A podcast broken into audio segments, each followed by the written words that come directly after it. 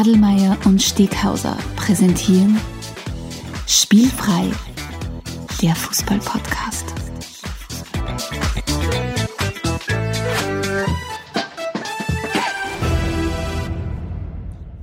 Herzlich willkommen zu einer neuen Folge von Spielfrei, dem Fußball-Podcast direkt aus Graz. Und zumindest virtuell und im Herzen neben mir Stefan Adelmann. Hallo Stefan. Hallo, schön dich zu hören. Leider nicht dich zu sehen. Wie geht's dir? Bist du in Weihnachtsstimmung? Ja, absolut. Also äh, heute schon ein paar Weihnachtsklassiker gehört auf, auf einem Streamingdienst meines Vertrauens und also ich bin, bin schon ein bisschen überdrüssig, obwohl erst der 8. Dezember ist. Aber bei uns wird, wird Weihnachten hart gefeiert. Also Ende November geht's los mit Dekoration und Weihnachtslieder und zumindest habe ich bis jetzt durchsetzen können, dass wir am Februar dann auch wieder aufhören. Wie schaut's bei dir aus?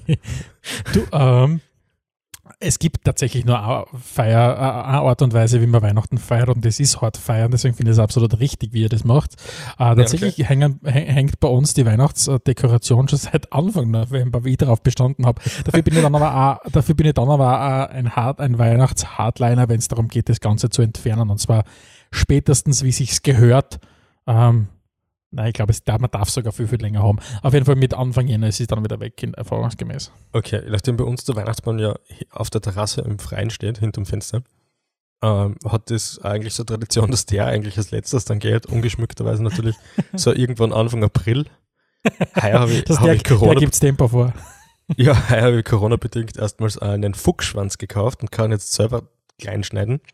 Und von dem her bin ich jetzt beim Entsorgen auch völlig unabhängig, weil davor war es immer so, dass das eine Abgabefrist gegeben hat und dass das dann extrem mühsam war, wenn ich allein meinen Weihnachtsbaum Richtung Sturzplatz geführt habe und jetzt der, der Speicher ist komplett. Du, äh, bevor, bevor wir ins Thema reinstarten, eine letzte äh, Anschlussfrage an das, was du gerade gesagt hast. Ja, bitte gerne. Ein, Fuchs, ein Fuchsschwanz, ähm, ist, ist, yes. meine Frage. Ähm, ist das eine spezielle Art von Christbaum oder ist es, hast du dir tatsächlich so einen Fuchsschwanz gekauft, den man auf dem Manta aufgehängt hat? beides sehr lustig und beides nett, das, was ich habe. Es ist, okay. du kennst ja aus, aus der Schulzeit die Laubsäge, ja? Ach so, jetzt kenne ich mich aus, ja? jetzt kenne ich mich aus, ja. Und, und für, für große und große Dinge gibt es da diesen Fuchsschwanz, ja, ja Saki, ja, genau. Damit macht, das macht Sinn, nicht, dass man einen, einen Weihnachtsbaum klein machen kann und dann ja. kannst du ihn irgendwo entsorgen, zum Beispiel in einer Biermülltonne oder so, ja hoffe halt, dass das. Dann herzlich, herzlich willkommen bei Weihnachtsfrei, dem, dem, dem Weihnachts Weihnachtsfrei, der Weihnachtspodcast. Dem Christbaum-Podcast direkt aus Graz. Ah, na, also für, wieder. an dieser Stelle sei gesagt, äh, neben dem wunderbaren Newsletter, den wir haben, den Steilpass, wo man sich auf spielfrei.at anmelden kann, liefern wir, wenn man uns auf redaktion.spielfrei.at E-Mail schreibt, liefern wir nicht nur nützliche Tipps rund um Fußball, sondern auch rund um Christbäume. Wo, wo kauft man es? Wie viel kauft man, wie entsorgt man sie, wie schmückt man sie, da sind wir voll aufgestellt. Also jederzeit redaktion at spielfrei.at. Was gibt's noch zu bewerben? Wir sind demnächst wieder mal, so wie es halt als Rekordhalter gehört, wieder mal als Gäste bei Black FM zu, äh, zu hören. Und zwar für den Jahresrückblick des SK Sturm. Freust du dich schon? Ich freue mich schon. Ich habe die, die Saison äh, des SK Sturm äh, sehr, sehr intensiv verfolgt. So intensiv wie schon sehr viele Saisons schon nicht mehr. Und ich freue mich tatsächlich mhm. erst einmal, die, die Jungs zumindest wieder zu hören ähm, und, und so quasi zu treffen und, und, und äh, ja, mit ihnen wieder wie so oft angeregt zu diskutieren. Es macht schon echt viel mehr Spaß, wenn man sich Spiele von Sturm gern anschaut, weil sonst war es schon ein bisschen mühsam zwischendrin, finde ich. Absolut. Spielfrei, Spielfrei, der Fußball-Podcast. Kommen wir zu unserem heutigen Thema der Sendung, Stefan. Wir, wir ziehen Zwischenbilanz und zwar. Genau, wir, wir schauen uns an, wo steht die Premier League nach jetzt gespielten elf Spieltagen. Ähm, das heißt, wir, für alle diejenigen, die vielleicht äh, äh den Ligabetrieb in England nicht Woche für Woche mitverfolgen, möchten wir euch heute mal einfach einen guten Überblick liefern. Was ist bis jetzt geschehen? Was müsst ihr wissen äh, über den bisherigen Saisonverlauf? Und wie schätzen wir beide äh, äh, Experten äh, den weiteren Saisonverlauf natürlich ein? Und das ist, worum wir uns heute kümmern werden in der 37. Episode von Spielfrei. Ja, ich, ich freue mich schon sehr drauf. Ja. Aber zuvor, wie das die Stammhörerinnen und Hörer kennen, kommt die erste Rubrik und zwar ist das das Getränk der Episode. Und nachdem wir ja diesmal uns nicht gegenüber sitzen können, haben wir uns auf einen virtuellen Spritze geeinigt. In diesem Sinne, lieber Stefan, Prost. Prost. ich habe ihn extra, ich hab extra schwach gemacht, quasi ein Autofahrerspritz, obwohl ich halt nicht mehr Auto fahren muss. Aber ich, mhm. ich, ich glaube nicht, dass ich lockerer werde, wenn ich viel Alkohol trinke, sondern eher blöder. Gut. Ja, ich weiß nicht. Ähm, Getränk der Episode um, haben wir. Um ein bisschen zum, um ein bisschen zum Überraschen, ich, ich habe einen Rotweinspritzer. Oh, ein Rotweinspritzer klingt viel eleganter als roter Spritzer. Du trinkst einen roten Spritzer und keinen Rotweinspritzer. Ja, hast recht, hast recht. Ja. Eine, du, und eigentlich ist das auch nicht wahr, aber das habe ich mir dann doch nicht drüber traut. Ich weiß nicht, ob das wirklich gut ist. Was ist mit dir? Okay. Okay, und ähm, nach dem Getränk der Episode kommt ja gleich unsere nächste Rubrik und das sind die großen Zehn. Wird die Sendung kosten? Die großen die Großen! Die Großen! Zehn, ja, schau! Yes, ja. Großen zehn Premier League Lieblinge haben wir heute. Stefan, äh, kurze Erklärung vielleicht? Ähm, für alle, die zum ersten Mal heute äh, zuhören, äh, die großen zehn funktionieren so, dass der gute Alex und ich uns jeweils fünf äh, Begriff, äh, zu einem Schwerpunktthema jeweils fünf äh, äh, ja, Auswahlen getroffen haben. Und heute sind es eben unsere großen zehn Premier League-Lieblinge und die fünf vom Alex und meine fünf ergeben gemeinsam dann eben die großen zehn. Und heute geht es darum, dass wir uns anschauen, wer sind diese prägenden Spieler, die für uns beide ganz subjektiv unsere absoluten Premier League Lieblinge sind. Das heißt, wer hat in dieser Zeit seit 1992, seit die Premier League erstes Mal, erstmalig ausgetragen war, bei uns einen gewissen Stein im Brett. Und genau. lieber Alex, äh, soll ich anfangen oder magst du anfangen? Ähm, ich glaube, letztes na, Mal hast du. Ja, ich überlasse dir, überlass dir den Start. Passt. Ja, gern. Dann fange ich an. Mein fünftliebster Premier League-Spieler in der Geschichte äh, ist ein aktuell noch aktiver und zwar ist es James Milner. Ähm, mhm. James Milner hat, hat, steht aktuell bei 552 Premier League-Spielen, ist damit ähm, auf Platz 5 der ewigen, der ewigen, ewigen äh, Einsatzstatistik Statistik und hat das eben für, für Vereine wie Leeds, Newcastle, Aston Villa, Man City und Liverpool getan. Und er ist jemand, ich finde, er hat es deshalb auf meine, auf meine Shortlist geschafft, weil er einfach für mich diese Premier League, wie ich sie kenne und schätze, einfach verkörpert. Vielleicht nicht mehr, also vielleicht nur ein bisschen aus einer von vor 10, 15 Jahren, aber wirklich dieses körperlich, körperbetonte Spiel, das ist genau James Milner Spiel und deswegen mhm. hat es verdient, bei mir auf Platz 5 zu kommen. Ja, super Spieler. Weißt du zufällig, wer bei der Einsatzstatistik auf Platz 1 ist? Das würde mich jetzt interessieren. Ja, Gareth Barry. Gareth ah, okay. Barry hat auch unter anderem äh, Aston Villa gespielt, ich glaube auch City und hat, glaube ich, 635 oder 640 äh, Premier League-Spieler. Der wird sich der James Milner, glaube ich, nicht mehr holen mit seinen mittlerweile 34 Jahren, die er hat. Das ist aber auch da so, müsste, da müsste, Spiele, das sind ja, es ist unfassbar. Fast 20 das heißt, das ist genau, fast nie verletzt und was. Also das ist wirklich unfassbar, ja. Aber ja, also ich glaube, den, den Rekord wird er nicht holen. Er kennt eventuell noch, ich glaube, es fehlen ihm 20 Spiele zum Platz 4. Das könnte sie eventuell noch ausgehen. Ich habe auf Platz 5 tatsächlich ein Duo, weil in meinem Kopf gab es die nur zu zweit und ich, ich weiß, weder weiß ich, wie sie die dann aufgetrennt haben, sie waren für mich auf einmal weg und war nie wieder gehört von ihnen. Und zwar ist es das Duo von uh, Dwight York und Andy Cole. Oh, der sensationelle ja, United-Sturm aus den 90ern.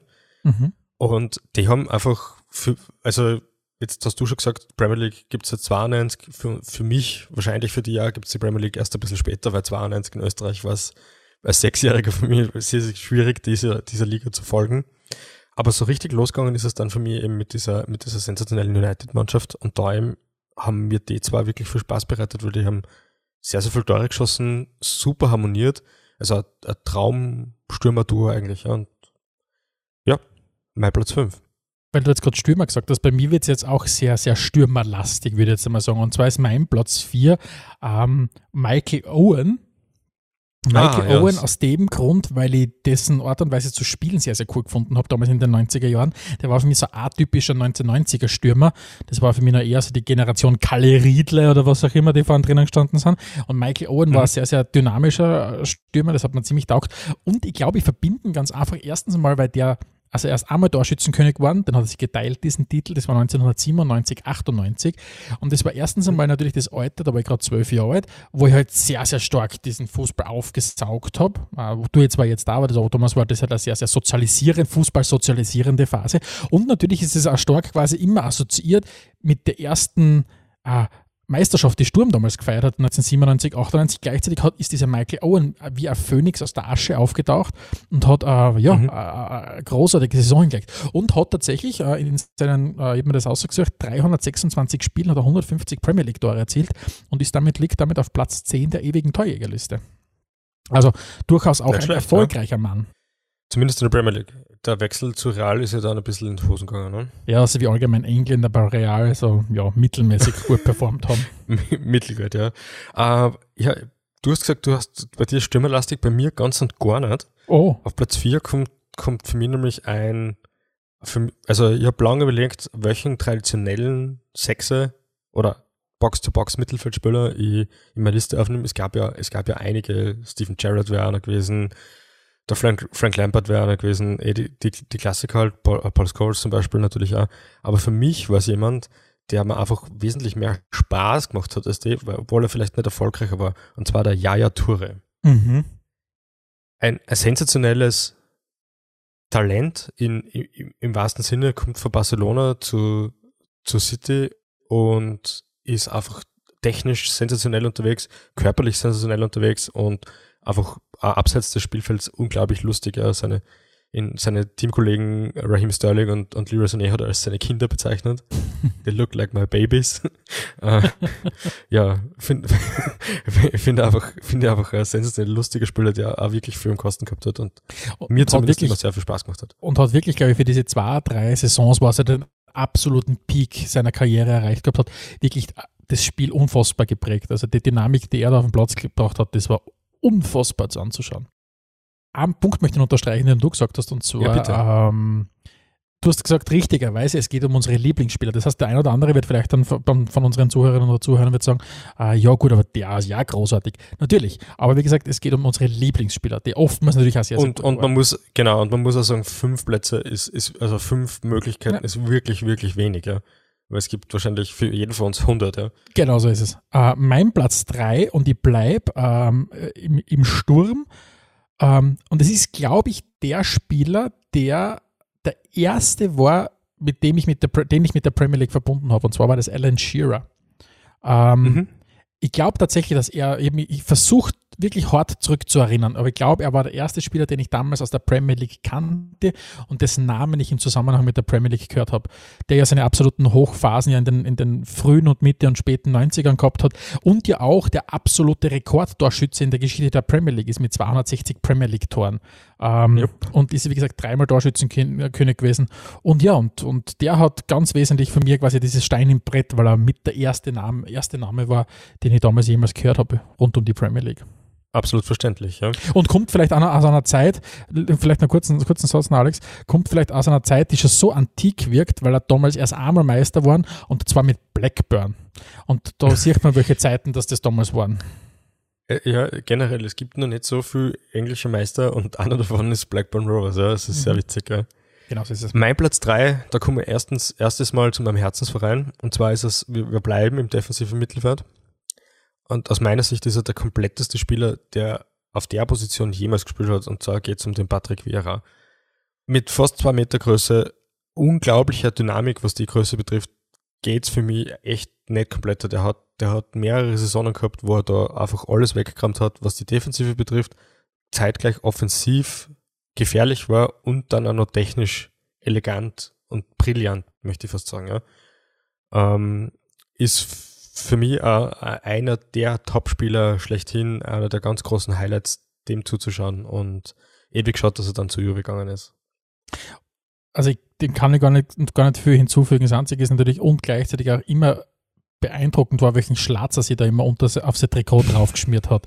Das darf man das habe ich jetzt extra nicht gesagt, weil ich wusste, dass das von dir Das kommt. darf man natürlich jetzt auch nicht vergessen, wenn man Patrick Vieira in der Liste aufnimmt. Es geht immer auch um den anderen Zauberschlatz, den er sich da auf sein, auf sein Trikot aufgeschmiert hat. Pfefferminz oder was auch immer war das. Oder also so ich, ich glaube, so eine Mentholgeschichte ja, war das. Damit ja. er noch schneller laufen hat können oder was auch immer. Aber der Typ war unfassbar, ja. Der Typ war unfassbar. Wie, wie würde wirklich interessieren, heutzutage das wissenschaftlich zu betrachten, ob das irgendeinen Sinn gehabt hat oder nicht. Genauso wie diese Nasenpflaster, ja. die es zwischendrin nochmal gegeben hat, wo man bis heute nicht weiß, oder wo man eigentlich ziemlich sicher weiß, das war umsonst. Ja. Ein guter Freund Aber von gut. mir, ein guter Freund von mir, du kennst ihn ja auch, der Georg, der hat das auch einmal gehabt in seiner aktiven Fußballzeit, dass Ja, auf einmal mit dem war Nosen, besonders dass auf einmal mit dem dass er das gehabt hat, Nosenpflaster daherkommen ist.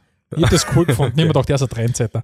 Äh, mein Platz zwei und ich, kann- ich werde nie eine Premier League-Liste machen, wo, und, und der Name wird äh, ohne, ohne diesen Namen, und zwar Harry Kane, äh, ist für mich jetzt schon äh, mitten in seiner Karriere trotzdem einer der legendärsten Spieler, den diese Premier League jemals hervorgebracht hat.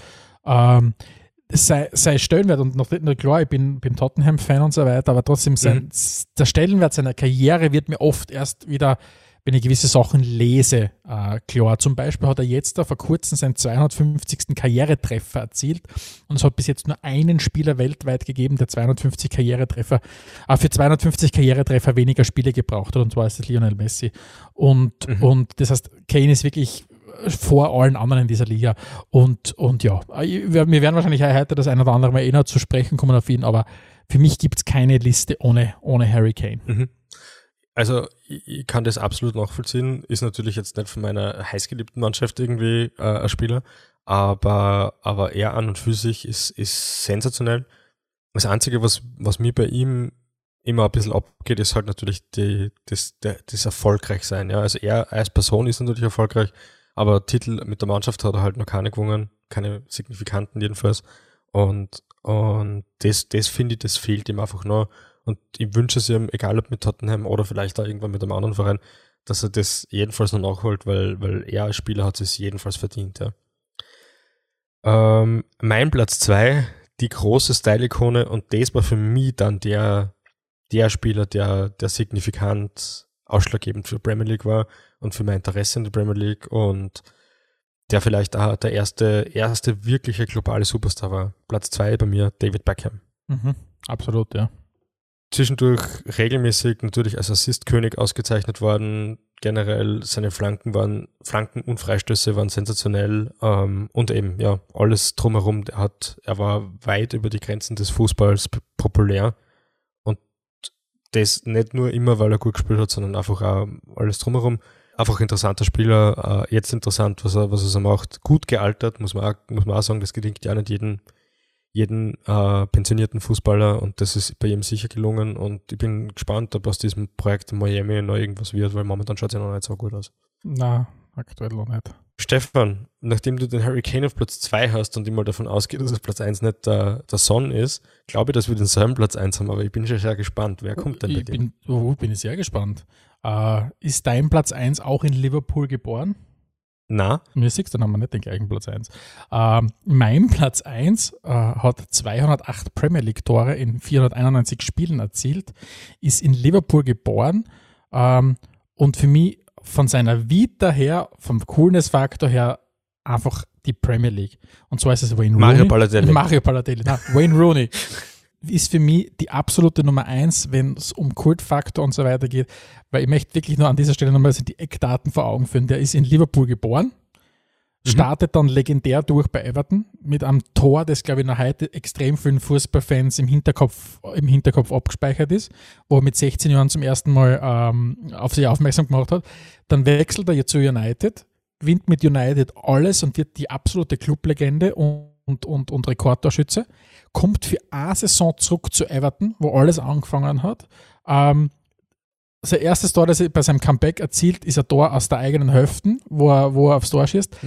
Wechselt dann, okay, das ist vielleicht das weniger romantisch jetzt, der wechselt dann kurz einmal in die USA rüber, kommt dann aber wieder zurück und lässt seine Karriere in der Championship ausklingen.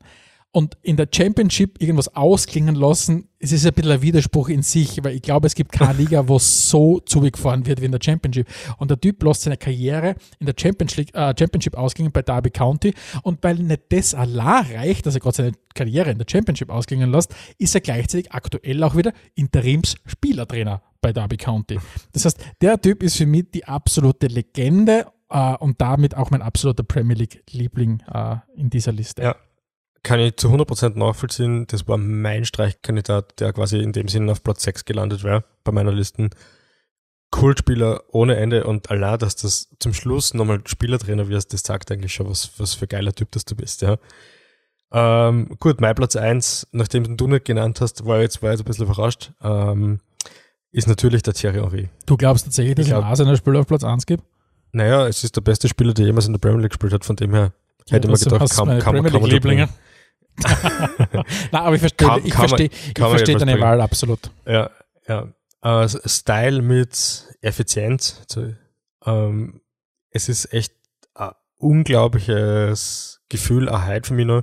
Wenn zum Beispiel jetzt gerade auf ein neues Live-Spiel oder so was, dann sagen sie manchmal so ähm, Premier League Classic Goals und dann sieht man halt wieder, wie der Henry alles Mögliche oder alles Unmögliche macht, mit was für einer Eleganz, mit was für einem Style und eben letztlich auch mit was für einer Effizienz er, er da durch, durch die gegnerischen Abwehren durchgefahren ist und teilweise natürlich seine Mannschaft allein zum Titel getragen hat. Für mich ist das so ein bisschen so die Fußballanalogie zu Michael Jordan. Mhm, mhm. Also das kann ich absolut unterschreiben. Und für mich, ist, er- für mich ist er zusammen mit Zidane irgendwie das Eleganteste, was es gegeben hat im Fußball. Also ich weiß nicht, mir kommt vor, der der Henri hat jede Bewegung, die er gemacht hat, war eine richtige Bewegung. Der hat sie mit einzelnen, mit kleinen Bewegungen viel Raum verschafft, der hat mit kleinen Bewegungen Spieler aussteigen lassen.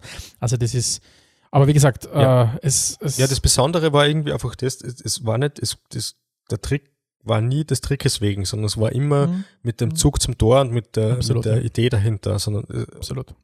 und das mit einer gewissen Bescheidenheit, das war schon ganz cool. Ja, ja das, waren, das waren unsere großen zehn.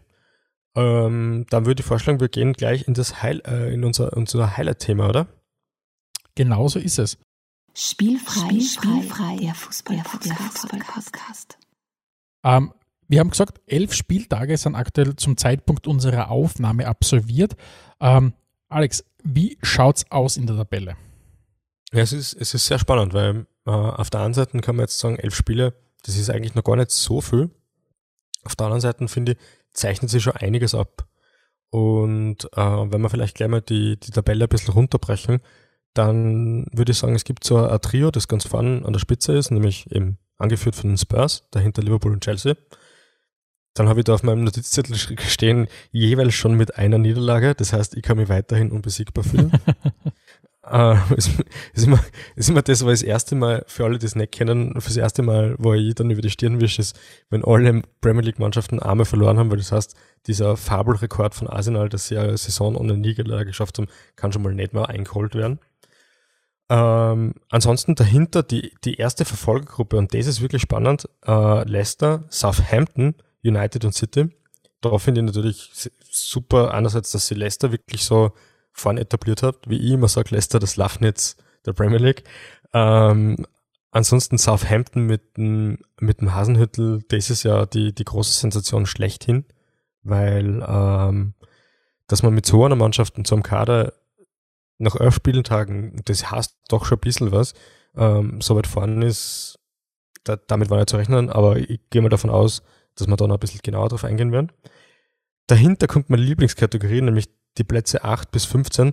Und normalerweise verwenden wir zwar diese Redewendung immer dann, wenn es um die österreichische Bundesliga geht. In dem Fall passt es aber für die Premier League ganz gut, nämlich ist das die Kategorie, jeder kann gegen jeden verlieren.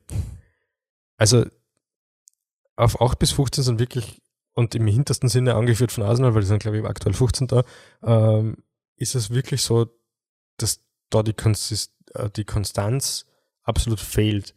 Ähm, was für mich, wenn man sich so anschaut, wer da so drinnen ist, eben Arsenal, West Ham oder noch einige, einige andere gute Mannschaften, Leeds ist auch drinnen, äh, für mich nicht ganz, nicht ganz erklärbar ist, wie man, obwohl man so gute Kader hat, so vermeintlich gute Trainer hat, äh, trotzdem gegen jeden de facto verlieren kann und nicht nur vielleicht gegen die großen Big Six, da kommen wir dann später drauf zum Sprechen.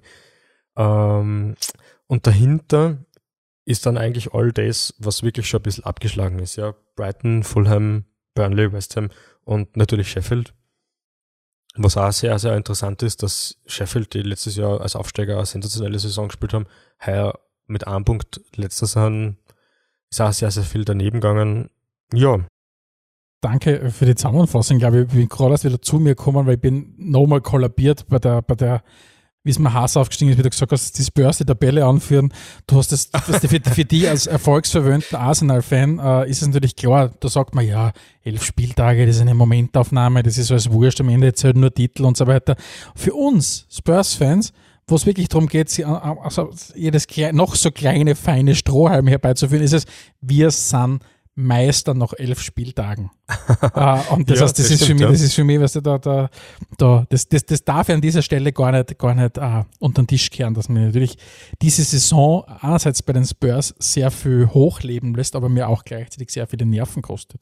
Aber da sind wir jetzt, glaube ich, eh schon ein bisschen bei dem Thema, wie du gemeint hast, dass wir uns jetzt mal im Detail einmal uh, anschauen, wie sich diese, diese Big Six im Moment so, so uh, ja, schlagen in der Für, Liga. vielleicht für alle, die es nicht wissen, ähm, als Big Six in England gelten nicht die ersten sechs Spieler, sondern die vermeintlich sechs größten Vereine. Und das sind die zwei, die zwei Vereine aus Manchester, also United und City. Das sind die Spurs, das ist Arsenal, das ist Chelsea und das ist, jetzt habe ich Liverpool, natürlich nicht vergessen. Genau. Genau. Äh, die gelten als, als Big Six, die haben interessante Pläne auch, wenn es um die Liga geht, da kommen wir später auch noch drauf zum Sprechen. Und generell eben, das, da geht es nicht um die Platzierung, sondern es geht einfach um den, um den, das Standing des Vereins, ja. Und wenn wir vielleicht Ja. uns die Spurs einmal anschauen in dieser Saison, ich habe mir kurz überlegt, wie kann, ich, wie kann ich die Spurs in einem ganz kurzen Satz die bisherige Saison zusammenfassen? Und dann bin ich zu dem Punkt gekommen, dass ich gesagt habe, es ist Mourinho at his best Football, wenn man so will.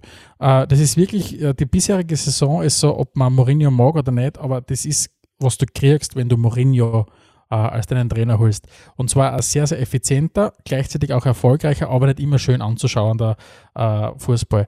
Jetzt ist es so, das ist recht lustig, ich verfolge Darf ich da kurz eine, Bitte. reingrätschen?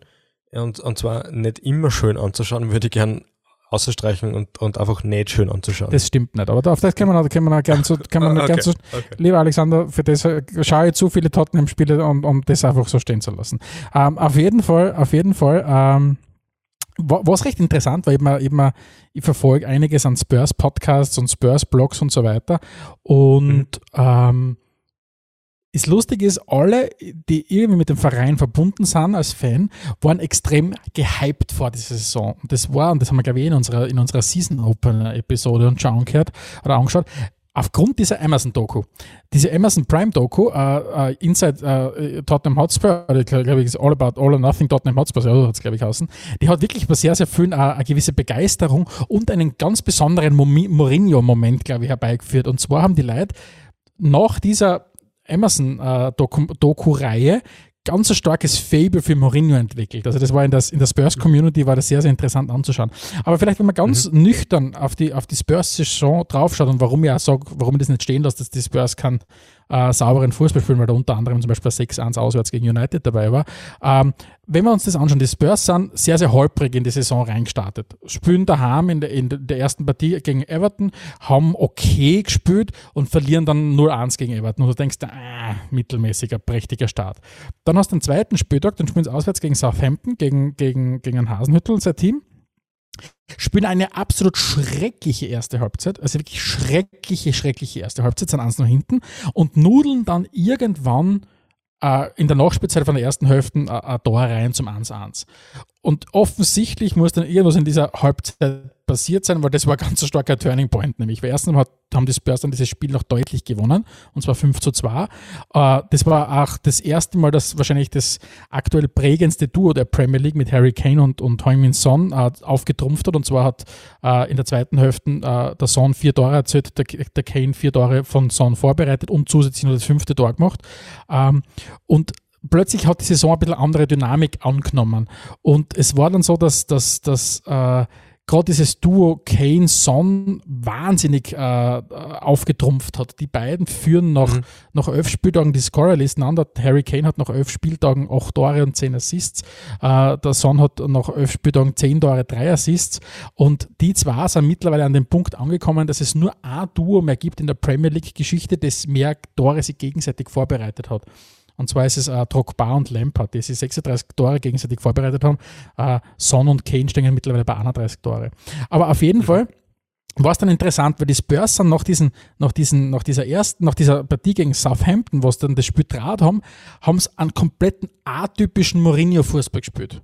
Sie haben dann im, am dritten Spieltag äh, 1-1 gegen Newcastle gespielt, aber mit einer extrem offensiven äh, Spielweise. Haben dann am vierten Spieltag ein legendäres 6-1 äh, gegen United auswärts hingelegt, nach einem 0-1 Rückstand und United im eigenen Stadion komplett zerschossen. Und dann am fünften Spieltag dieses äh, mittlerweile auch schon legendäre 3-3 gegen West Ham, wo Tottenham 3-0 vorn war und es dann geschafft hat, einen 3-0 Vorsprung zu, zu verspielen.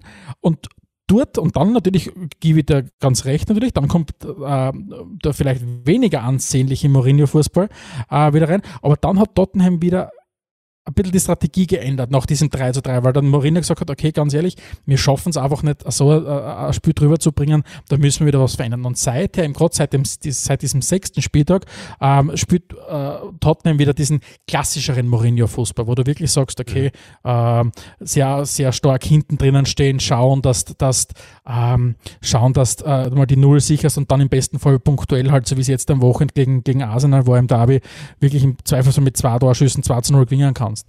Also das ist, das ist schon sehr interessant. Und vielleicht noch ein paar Punkte, was, was, was so atypisch sind für, für Tottenham in dieser Saison. Das erste ist einmal die Performance gegen die Big Six. Tottenham hat in dieser Saison aus vier Spielen gegen die Big Six zehn Punkte gemacht. Das ist sehr, sehr untypisch. Für die, erfahrungsgemäß haben die, haben die Spurs immer wahnsinnig viele Punkte liegen lassen. Aber sie haben gegen United gewonnen, gegen City gewonnen, gegen Arsenal gewonnen und gegen Chelsea äh, unentschieden sich, sich geholt. Und das natürlich lässt insgesamt den kleinen Spurs-Fan natürlich sehr, sehr zuversichtlich in die restliche Saison schauen. Und dann vor allem natürlich mhm. im, im, Hinblick auf, auf ich habe es jetzt mal genannt, Mourinhos Second Season Record, äh, den er bis jetzt gehabt hat. Ich weiß nicht, ob du diese Statistik kennst. Ja, ich kenne das, ja. Also er braucht immer eine Saison, ja. bis, genau. er, Mourinho bis hat er bis jetzt wirklich erfolgreich mit, wird. Ja, bei Föhn war er in der ersten Saison schon Meister, wie bei Porto, bei Chelsea und so weiter. Aber mhm. hat, Mourinho hat bis jetzt bei jedem seiner Vereine, mit Ausnahme von, von United, in der zweiten Saison sich den Meistertitel geholt. Ausnahme ist eben, wie gesagt, United, da ist er in der zweiten Saison Zweiter geworden.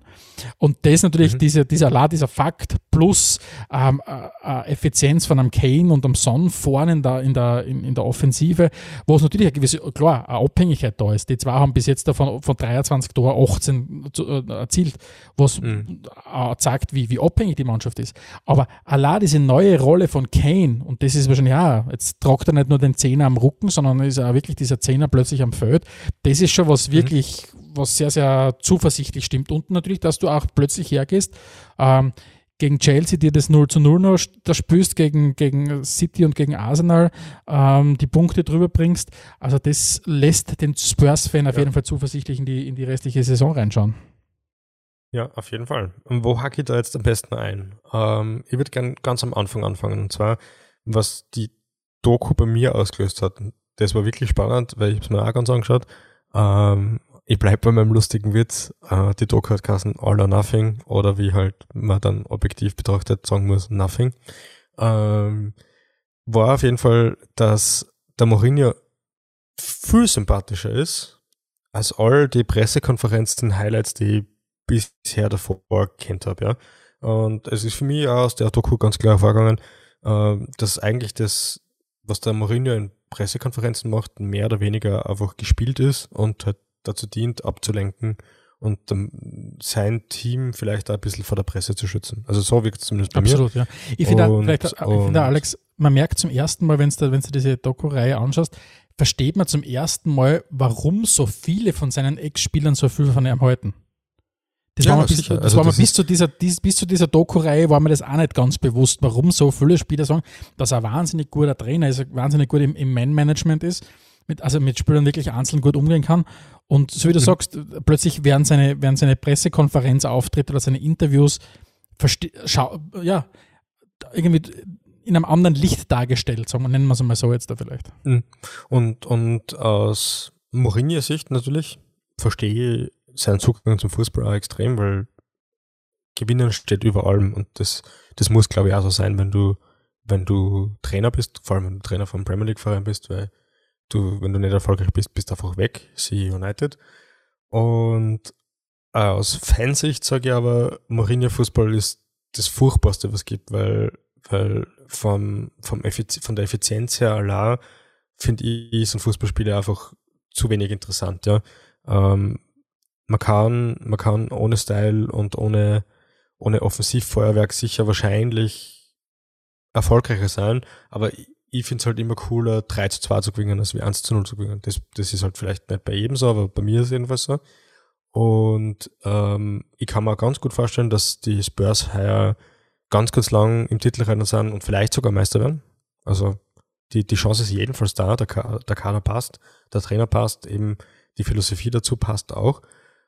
Aber ich würde es viel spannender finden, zum Beispiel Kane und Son zu sehen unter einem Trainer, der sie wirklich freilaufen lässt sozusagen und, und dann auch noch aus der, aus dem Mittelfeld viel besser unterstützt, weil ich glaube, das wäre wirklich beeindruckend und ich glaube, das wird Rekorde brechen, die, an die sie jetzt gar nicht denken würden. Also Ja, das, das finde ich ein bisschen ja, schade. Da muss ich aber reingrätschen. vor, Da muss ich aber äh, reingrätschen. Also ich Marcelo, glaub, nein, ganz kurz, kurz. Stell dir vor, ähm, Marcelo Bielsa ist, ist Trainer von den Spurs. Ich, ich, ich glaube, ich glaub, die, die, das wäre Wahnsinn. Nein, ich glaube das, wär ich glaub das gar nicht. Also ich glaube das, also ich verstehe, ich verstehe deine, deine, deine, deine Meinung, dass man sagt, okay, äh, für viele ist der Fußball vielleicht nicht da. Er versammelt die komplette Mannschaft hinter sich. Er hat alle Spurs-Fans hinter sich mit der Art und Weise, wie sie spielen.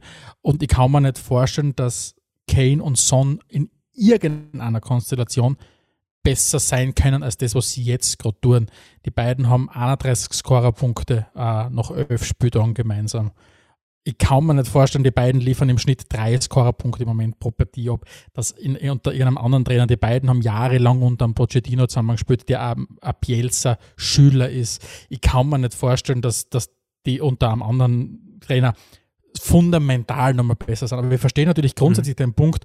Und ich bin ja ganz bei dir. Natürlich wünsche ich mir in einer, in einer, in einer, in einer Idealvorstellung wünsche ich mir einen Fußball, wo meine Mannschaft viel, viel offensiver spielt. Gleichzeitig kotze ich mich fast an, wenn ich, wenn ich City zum Beispiel zuschauen muss mit diesem Hin- und Her-Passwerk und so weiter, wobei es auch nicht mehr so stark Mhm. ist, wie es mal war.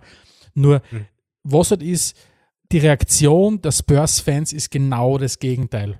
Dass man eben nicht sagt, Wahnsinn, wir spielen aktuell so effizient. Wir haben das alles gehabt, wir sind in Schönheit gestorben. Die Spurs sind jetzt über Jahre hinweg in Schönheit gestorben. Das interessiert keinen Fan mehr. Es interessiert keinen Fan mehr, wieder 2-0 vorn zu sein und dann ist noch 3-2 zu verlieren. Der ganze Verein vom, vom, vom kleinen Fan angefangen bis rauf zum Trainer, zur Mannschaft, die haben Bock drauf und die, die, Mhm. denen taugt es gerade mehr als alles andere. Gegen Chelsea an 0-0 drüber zu bringen, sie einen wichtigen Punkt mitzunehmen und dann irgendwie ein 2-0 gegen City oder gegen Arsenal drüber zu bringen. In anderen Partien, wie gesagt, treten es dann eh viel für offensiver auf. Nur du merkst einfach, und na klar, wenn, wenn die Spurs jetzt die nächsten fünf bis zehn Jahre so spielen, dann werden sie auch immer sagen, puh, keine Ahnung. Nur im Moment ist dieser gesamte Verein so stark versammelt hinter Mourinho, hinter dem, was er tut. Dieses Lechzen nach Titeln. Weil das ist immer, immer das, das, das und, und du bist ja, du bist ja du nicht ein- allein, das sagen ja so viele nicht. Gleichzeitig sagst, sagst den Spurs, äh, sie müssen Titel gewinnen und so weiter und, und, und Kane braucht unbedingt Titel. Und dann setzen sie aber jetzt auf einen, der Titel eingebaut hat in seiner Karriere und, und versuchen, das rüberzubringen. Und dann quasi sagst, ja, aber Shen spielen sollen sie auch. Also das, das geht sich einfach hinten und vorne nicht aus. Klar, bin ich ganz Ja, bei dir. jetzt- jetzt wenn natürlich, der, wenn natürlich der Erfolg weg ist, wenn natürlich der Erfolg weg ist und wenn die Ergebnisse nicht passen, ist klar, dann ist die, dann ist die Kritik sehr, sehr schnell da. Aber jetzt vielleicht aus, aus neu- neutraler Fansicht, wenn ich mir jetzt die, die Meisterschaften der, der letzten Jahre anschaue, finde ich es halt einfach interessanter, ähm, wie Liverpool Meister geworden ist, versus wie vielleicht City Meister geworden ist oder vor allem wie Chelsea und der Mourinho Meister geworden ist.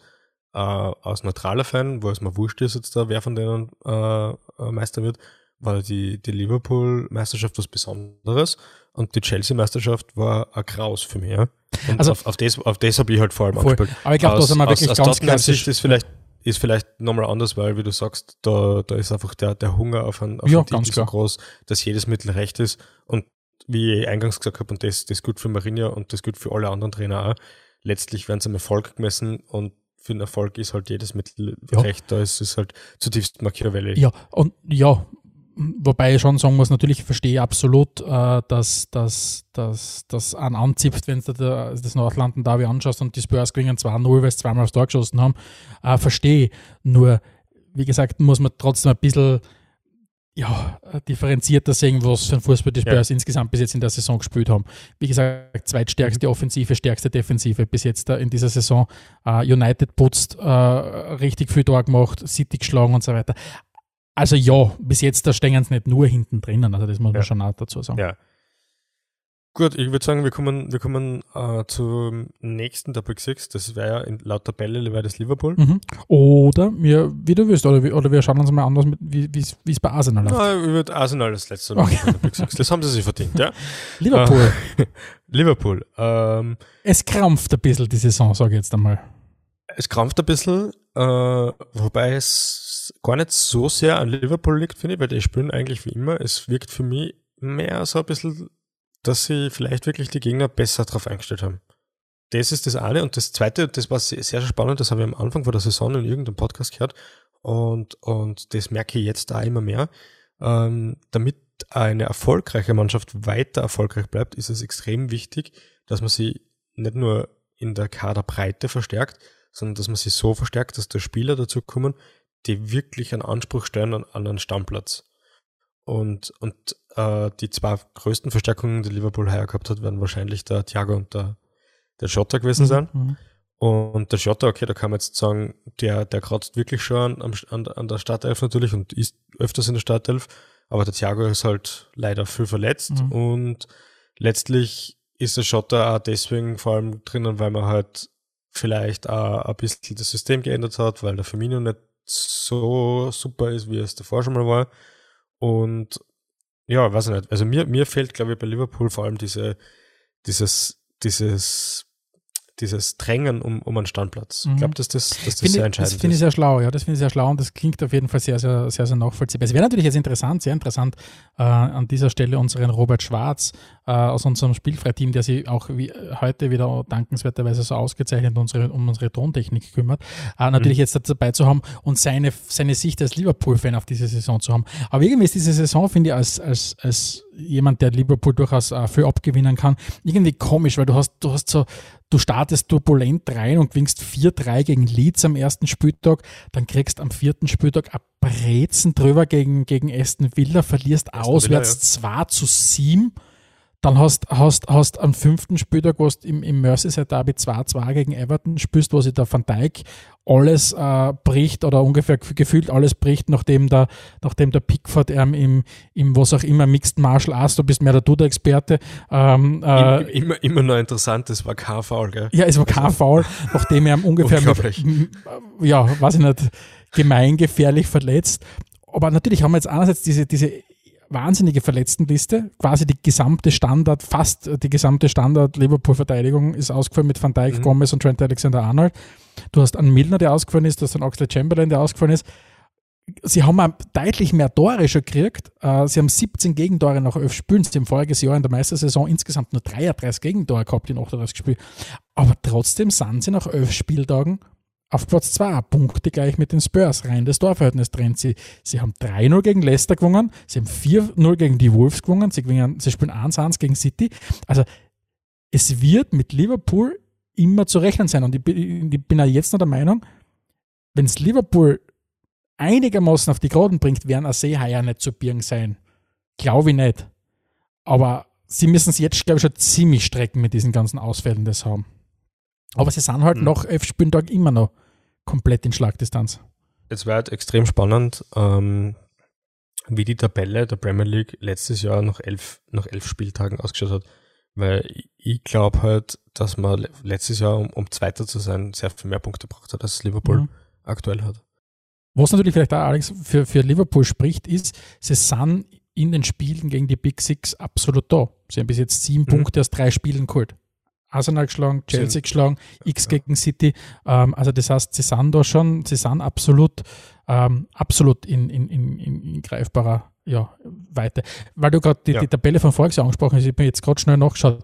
Sie haben natürlich voriges Jahr haben es nach elf Spieltagen 10 gewonnen gehabt und auch unentschieden, aber City hat als Zweitplatzierter 25 Punkte gehabt und jetzt stehen sie bei 24. Also man ist ungefähr im gleichen, im gleichen Fahrwasser unterwegs. Okay, okay. Ja, ähm, ich würde vorschlagen, vielleicht kommen wir zum nächsten Verein. Mhm. Äh, tabellarisch wäre das Chelsea mhm.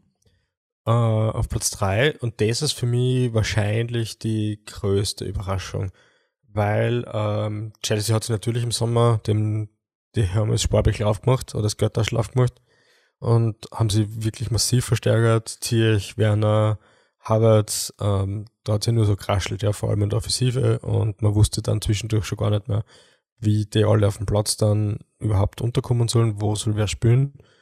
Und ich habe mir schon immer gedacht, Chelsea wird sicher mit dieser Mannschaft sehr viel, sehr viel noch erreichen, weil egal ob bei Werner oder Havertz, die, die sind noch so jung, die, man, der Havertz ist jetzt 20 geworden, glaube ich, oder so, Äh, das ist wirklich noch kein Alter. Die, die, werden, die werden noch sensationelle Saisonen spielen. Davon gehe ich jetzt mal aus, wenn da nicht allzu viel passiert. Aber dass sie so früh schon so, so stark sind, das hat mich schon sehr überrascht. Was sagst du? Ähm, ich finde auch, dass es, dass es durchaus beeindruckend ist, wie wenig Anlaufzeit zum Beispiel Timo Werner äh, äh, mhm. braucht in dieser Saison, um quasi sein Spiel aufzuziehen. Ich glaube, der Lampard setzt ihn auch sehr, sehr richtig ein äh, auf, die, auf der Position, auf der er spielt.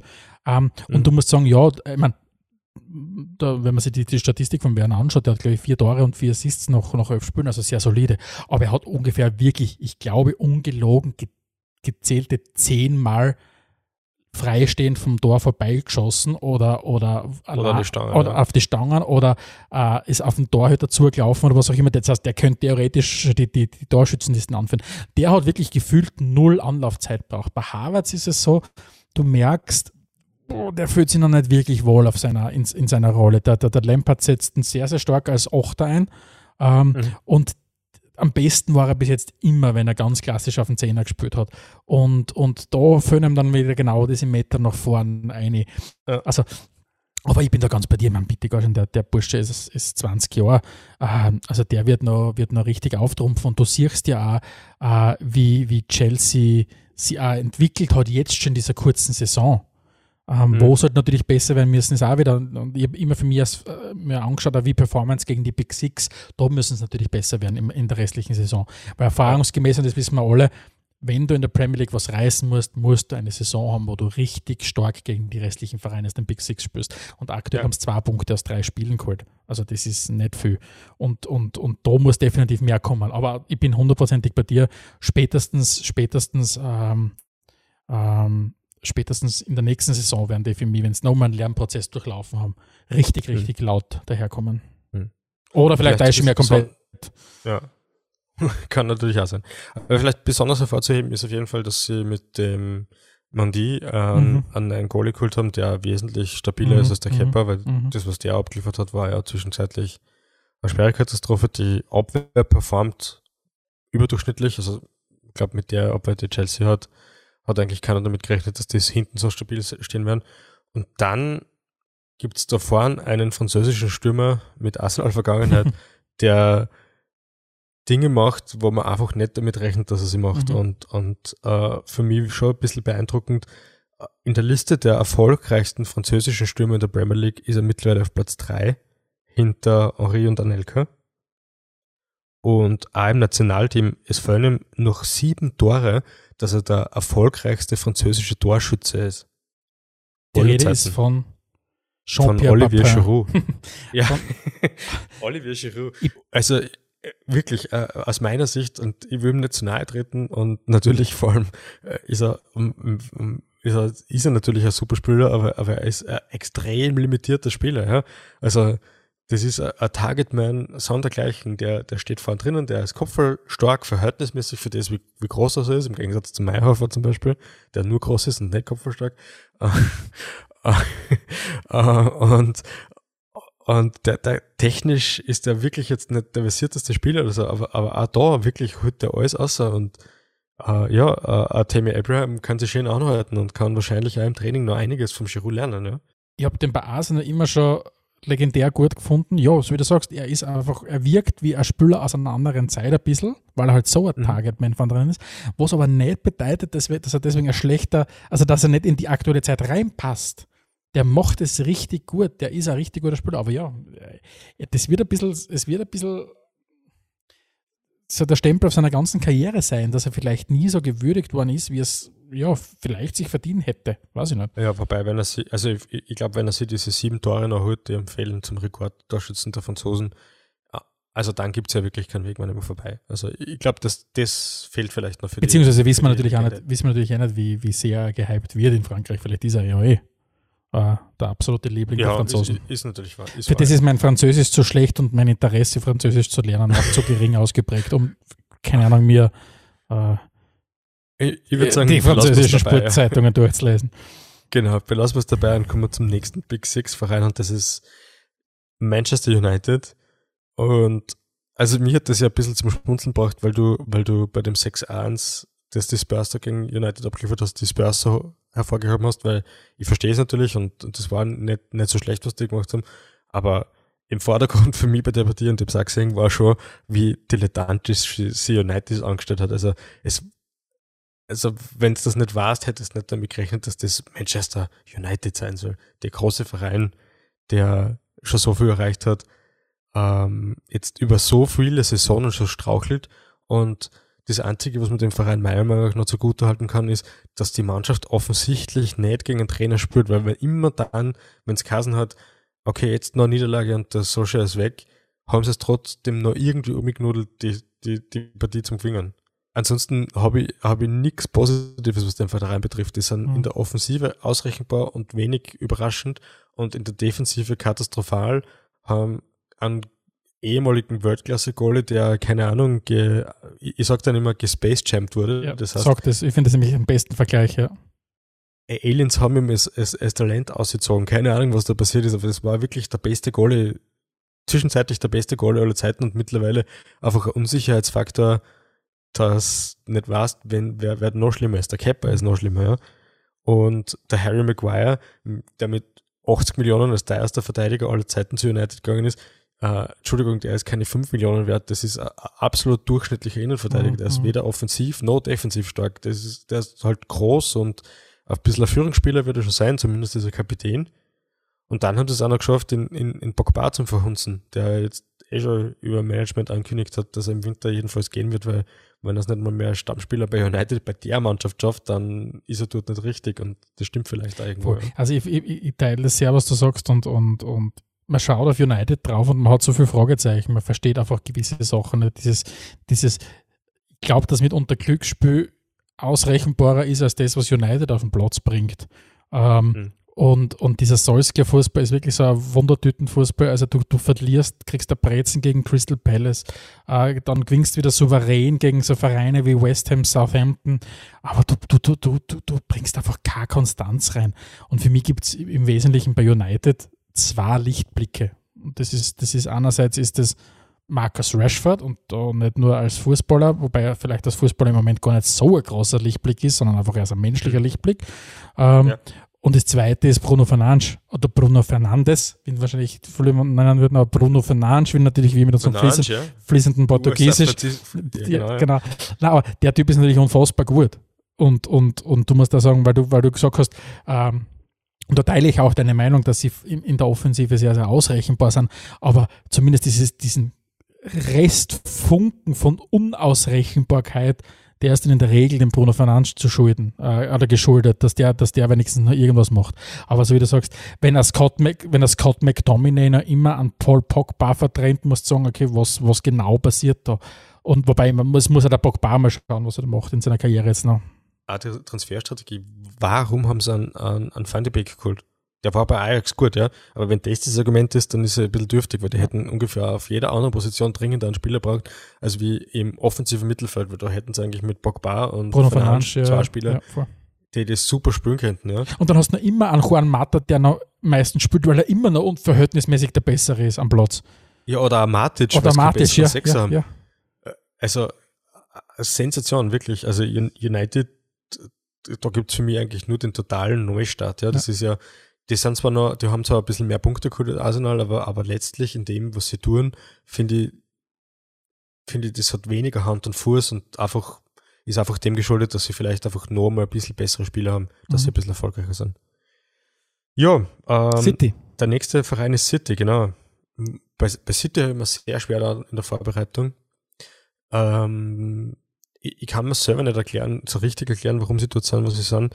Am ersten vielleicht noch weil es daran liegt, dass sie, ähm, dass sie es einfach nicht schaffen, Spieler zu entwickeln. Ja, die schaffen es wunderbar, um viel Geld gestandene Spieler zu holen und die spielen dann auch gut. Und das auch vielleicht über, über einen großen Zeitraum. Aber, aber ich, ich weiß nicht, e-, egal, wenn ich mir da mhm, anschaue, mhm. an, an, an De Bruyne oder in der Innenverteidigung an Laporte oder jetzt auch den, den neuen Innenverteidiger, den sie geholt haben, oder auch den, jetzt fällt mir gerade der Name nicht ein, vom, vom spanischen Flügelspieler, den sie geholt haben, Uh, Torres, glaube ich. Ferran ja. Torres, ja. Ja, äh, das sind, die, die sind alle Spieler, die sind zum Verein gekommen und die waren schon richtig, richtig gut und waren dann beim Verein auch richtig, richtig mhm. gut. aber, aber es funktioniert halt nicht, dass du 16, 17 Spieler kaufst um viel Geld. Mhm. Das schafft nicht einmal City, ne? Das geht sich mit Financial Fairplay, so, so sehr das vielleicht auch eine Phase ist, es geht sich trotzdem nicht aus. Und wenn du dann Phil Foden oder so anschaust, wie viele Jahre das der braucht, bis er in die bis er Richtung Stamm 11 geht und jetzt selbst jetzt nur dran kratzt, mhm. ja, da, da fehlt mir find, fehlt die Spielentwicklung. Finde ich, find ich, find ich einen sehr interessanten Gedanken, dass du sagst, das fehlt die Spielentwicklung. Ich meine, wo schon eingrenzen möchte, ist, äh, De Bruyne hat den Durchbruch zur Weltklasse erst bei City geschafft. Und also den absoluten Durchbruch. Also der hat sich sehr wohl sehr entwickelt. Ja, Aber grundsätzlich ja. bin ich, grundsätzlich bin ich schon bei dir. Und du merkst da zum Beispiel, dass dass diese Entwicklung von einem Rodri zum Beispiel, der ja dieser Nachfolger hätte sein sollen, von einem, von einem Fernandinho zum Beispiel, äh, mhm. dass das einfach gar nicht so funktioniert. Und was ich mir dann auch so gedacht habe, in, bei mir in der Vorbereitung ist, du hast bei City irgendwie also eine gefühlt ähnlich verlaufende Saison wie bei Liverpool bestehen, also ein paar Aufs und Ups und so weiter. Du gewinnst einerseits äh, äh, Spiele gegen die Big Six, gleichzeitig spielst unentschieden gegen Leeds, du verlierst daheim äh, gegen Leicester 5-2 zum Beispiel. Ähm, das heißt wirklich ein bisschen auf und ab. Wenn du das aber dann anschaust mit Liverpool verglichen, Liverpool hat, haben wir die, wie vorhin schon besprochen, diese, diese lange Verletztenliste. Bei City ist mit Ausnahme vom Sergio Aguero, der mittlerweile wieder genesen ist, eigentlich kaum ein Stammspieler oder gar kein Stammspieler verletzt gewesen. Mhm. Und es ist jetzt auch nicht so, dass du gerade, dass wir aus dem Sommer rauskommen, wo irgendeine Weltmeisterschaft war oder was auch immer. Ja, natürlich, wir haben lang eingespielt und so weiter. Aber das haben sie mhm. alle gemacht. Also, ich kann es mir auch nicht genau erklären. Für mich ist City in der, in der, in der diesjährigen Saison wirklich äh, äh, ja, sehr unberechenbar, wo, das, wo die Reise hingehen kann. Ja, ich glaube, dabei können wir es belassen, genau. oder? Wird man, wird man zum nächsten Big, letzten Big Six vorangehen, das ist natürlich Arsenal. Äh, wobei, das natürlich muss man schon ein bisschen unter Anführungszeichen setzen, weil ja, vom, vom ähm, Umsatz, den sie generieren und so, sind sie natürlich locker. Aber vom Spielerischen her sind sie es schon lange nicht mehr, meiner Meinung nach. Ähm, was ich vorher wegen United gesagt habe und warum die halt noch ein bisschen weiter vorn sind, das glaube ich trifft es ganz gut. Bei Arsenal, und das ist das Einzige, was mir positiv stimmt, ist, ich habe das Gefühl, da gibt es einen eigenen Trainer, der, der die Richtung kennt und der die Spieler dorthin bringen möchte, aber der mhm. braucht halt mhm. wahrscheinlich mhm. Nur, mhm. nur ein bisschen länger. Und viele haben sich erhofft, dass er das heuer im Sommer schafft. Die ersten Spiele haben ja zumindest damit danach ausgeschaut, dass er die stabile Defensive endlich hinkriegt hat. Äh, letztlich ist das jetzt aber auch weggebrochen ein bisschen. Und ja, pff, ich, ich tue mir auch ein bisschen schwer. Ähm, da, da, passt schon einiges noch nicht. Ja. Glaubst du, ist er äh, am Ende der Saison noch Arsenal-Trainer? Ja, bin ich fest und fest davon überzeugt. Aber hauptsächlich aus finanziellen Gründen. Okay. Ich finde deinen Vergleich mit United sehr, sehr interessant, weil du gesagt hast, äh, der Unterschied ist, dass du bei Arsenal äh, zumindest versuchst, wieder ein System aufzuziehen. Und das finde ich schon absolut auch richtig und entscheidend, den Punkt da zu betonen. Weil du hast natürlich mhm. bei Arsenal Spieler drinnen wie ein, ein Saka, ein Ketia äh, und so weiter. Und nicht an, ja. Paul Pogba, der dann nichts auf den Platz bringt oder was auch ja, immer. Oder, oder, oder an Matic. Oder an Matic, genau. Oder an Donny van de Beek. Sondern na, du hast dann, du hast dann Saka, du hast dann an Reese Nelson und wie soll er hassen, die, die ganzen Young Guns, die die, die, die, die, die, die Arsenal hat. Genau, das ist das, was mir positiv stimmt. Was mir sehr negativ stimmt, ist natürlich das, jetzt sind wir wieder beim Gespace Champ werden, was beim Aubameyang passiert ist, offenbar. Großen, großen, vielleicht letzten großen Vertrag unterschrieben und auf einmal läuft gar nichts mehr. Dann die Kader-Ausgeglichenheit passt da überhaupt nicht, weil du hast eigentlich mit dem Aubameyang einen Mittelstürmer, der muss jetzt meistens auf der Seite spielen. Dann gibt es den Lacazette und den Eddie Catcher, die de facto die gleiche Position spielen und halt, ja, der eine ist halt ein Junge, der andere ist halt ein, ein sehr, sehr teurer Transfer, der weiß da nicht richtig, wie es tun sollst. Dann gibt es den absolut teuersten Transfer namens Nicola Pepe.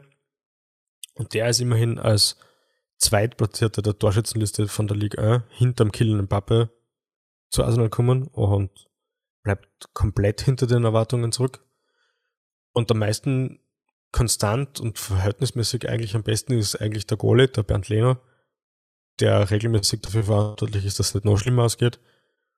Und so richtig, also ja, ich bin gespannt, ob da, ob das, was da, was der Michael Arteta als Trainer immer wieder sagt, dass er halt da versucht, das aufzubauen, wirklich funktioniert, weil man sieht es halt gar nicht, ja. Mhm.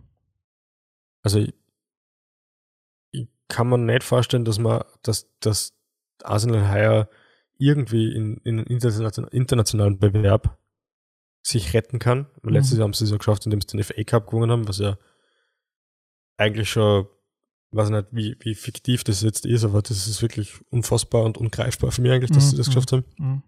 Haben dann im Carabao Cup, auch wenn der für nichts ist, ähm, haben sie dann trotzdem Liverpool geschlagen. Die verlieren jetzt auch nicht unbedingt gern, sage ich mal, und haben auch äh, äh, halbwegs vernünftige Startelf an den Tag gebracht. Aber nur seitdem ist halt irgendwie gar nichts passiert und jetzt sind sie auf Tabellenplatz 15 und es wird sehr, sehr schwer, Richtung Top 10 zu kommen. Es wird noch schwerer, Richtung Top 6 oder 7 zu kommen, um da wirklich international mitzuspielen. Vielleicht hilft ihnen das wirklich, dass die Kohle jetzt offenbar wirklich aufgebraucht ist, dass sie den Trainer die ganze Saison werkeln lassen, vielleicht die Saison dann auch bald einmal abschreiben und wirklich versuchen, einen Neuaufbau zu starten. Könnte man vorstellen, dass das funktionieren Zumindest, zumindest vielversprechende Talente haben sie im Kader, ja. Und was sicher Arsenal und Spurs auch in den letzten Jahren gemeinsam gehabt haben, ist wirklich, dass oft einmal diese Abhängigkeit von einzelnen Spielern, ich meine, klar, jeder Verein hängt oftmals ab von, von gewissen Spielern, aber bei den Spurs, wenn du halt wirklich einen Kane außernimmst, so wie es vorher in der Frühjahrsaison war, oder halt jetzt bei Arsenal, wenn er Aubameyang halt äh, ziemlich auslässt und du musst dir wirklich sagen, Aubameyang und Lacazette haben beide aktuell äh, drei Scorerpunkte in der Saison, sind damit die besten Arsenal-Spieler und liegen damit aber auf Platz 45 in der Scorerlisten äh, der Premier League. Und, und du bist, man ist einfach was anderes gewohnt, rein von den Figures her. Von den, wenn du die Zahlen anschaust vom Aubameyang, du kennst den Typen anders und das macht einen riesen Unterschied. Und, und Ja, auf jeden Fall. aber, und da sind wir eben genau bei dem wichtigen Punkt, den du, glaube ich, vorher, äh, den du vorher angesprochen hast. Was passiert drumherum, rund um diese, wenn man so will, Space Jam-Krise von einem Aubame- Aubameyang, nicht? Wird da parallel dran gearbeitet an, an, an einer Systementwicklung und das glaube ich schon, dass Arteta da der Richtige ist, Mhm. dass er eben mit den von mir schon ein paar Mal angesprochenen Spielern, da ist richtig gutes Material da. Es ist auch der Gabriel, den sie in der Innenverteidigung gekauft haben, das passt schon. Das ist ein ganz klassischer Fall von jungen Spieler, der in dieser ersten Saison der Premier League spielt und solche Sachen. Ja, sicher. Aber, aber, aber ich verstehe absolut, wenn du, wenn, also, aber ja, vielleicht ist man einfach bei dem Punkt angekommen, dass man sagt, okay, Mhm. Der Neustart ist einfach un, unumgänglich und ganz ehrlich, schau dir, schau dir die Spurs an in, in, im, im, im Frühjahr letzten Jahres. Ähm, da warst kurz genau, gefühlt warst du genau bei dem Punkt, dass du gesagt hast, okay, wir müssen einen riesen Schnitt machen. Mhm. Ja, stimmt. Und dann haben wir einfach ein paar Sachen ineinander gegriffen und so weiter. Plötzlich hat der, hat Daniel Levy noch Geld auftrieben, damit er einen Gareth Bale dahergebracht hat. Der jetzt gar nicht so sehr viel am Platz viel verändert, aber einfach Wahnsinn. Also da ist ein, ein Ruck durch diese Spurs-Community gegangen. Also die, die, du hast ja keine Podcasts mehr anhören können oder was auch immer. Die Leute haben gerade so viel das nicht gerät haben im Podcast drinnen ja. weil Okay. sie so begeistert waren. Und es war ja bei mir auch so, auf einmal kommt der daher. Wie wenn der, wie damals wieder Orit zu Arsenal zurückgekommen ist, äh, für die kurze Zeit, wo die Leute auf einmal Goosebumps gekriegt haben und gesagt haben, okay, Gottes Willen, äh, er ist wieder da. Aber ja, also das ist Ja. Schwierige Saison. Gut, aber damit Mhm. haben wir, glaube ich, unsere, die, die, die Big Six ähm, ja, schon mal gut Natur, abgehandelt. Ähm, was machen die, die Aufsteiger in dieser Saison? Unspektakulär sind sie, oder? Es ist ein, sie dann insofern unspektakulär, als dass jeder damit gerechnet hat, dass das Leeds interessanten Fußball spielt. Mhm. Das hat man, das hat man gewusst. Deswegen sind sie unspektakulär. Ansonsten muss ich schon sagen, wenn man sich die Au- Aufsteiger der letzten Jahre so anschaut, ist wahrscheinlich Leeds einer der klassesten. Natürlich ein Verein mit einer großen Tradition, mit dem Bielsa am Trainer, der äh, sicher eine Trainerlegende ist irgendwo, jetzt schon eine Trainerlegende ist. Und ähm, die werden auch mit dem Abstieg natürlich nichts zu tun haben. Das gleiche kann man leider von West Brom und Fulham nicht behaupten. Mhm. Ich finde, das sind klassische, wie man so schön sagt, Fahrstuhlvereine, ja, die Mhm. wird, wenn es es heuer nicht trifft, wobei West Brom bin ich mir eigentlich ziemlich sicher, dass es heuer Mhm. wieder treffen wird, ähm, dann halt im nächsten Jahr. Wird Mhm. sie leider nicht ausgehen, dass sie die, dass sie die etablieren. Ähm, hast du irgendwas zu den drei Vereinen? Ja, sch- schon insofern, erst einmal Leeds, wie du hast du ja schon angesprochen, da hat man sich erwartet und erhofft, dass da einfach eine Bereicherung für die Liga kommt und die ist definitiv kommen, weil wenn du Ja. nach zwei Spielen ein Torverhältnis von 8 zu 8 hast, weil du in der ersten Runde 4-3 gegen Liverpool verloren hast und in der zweiten Runde dann 4-3 gewinnst äh, gegen, gegen Fulham. Also das war schon mal ein sehr, sehr unterhaltsamer Beginn von, von Leeds in die Saison. Aber es hat einmal vor, vor paar, weiß nicht, wann ich das gelesen habe, vor ein paar Wochen oder Monaten einmal interessante äh, Untersuchung gegeben, quasi auf irgendeiner Plattform. Und zwar ist es darum gegangen, wie diese ganzen Premier League-Aufsteiger abschneiden.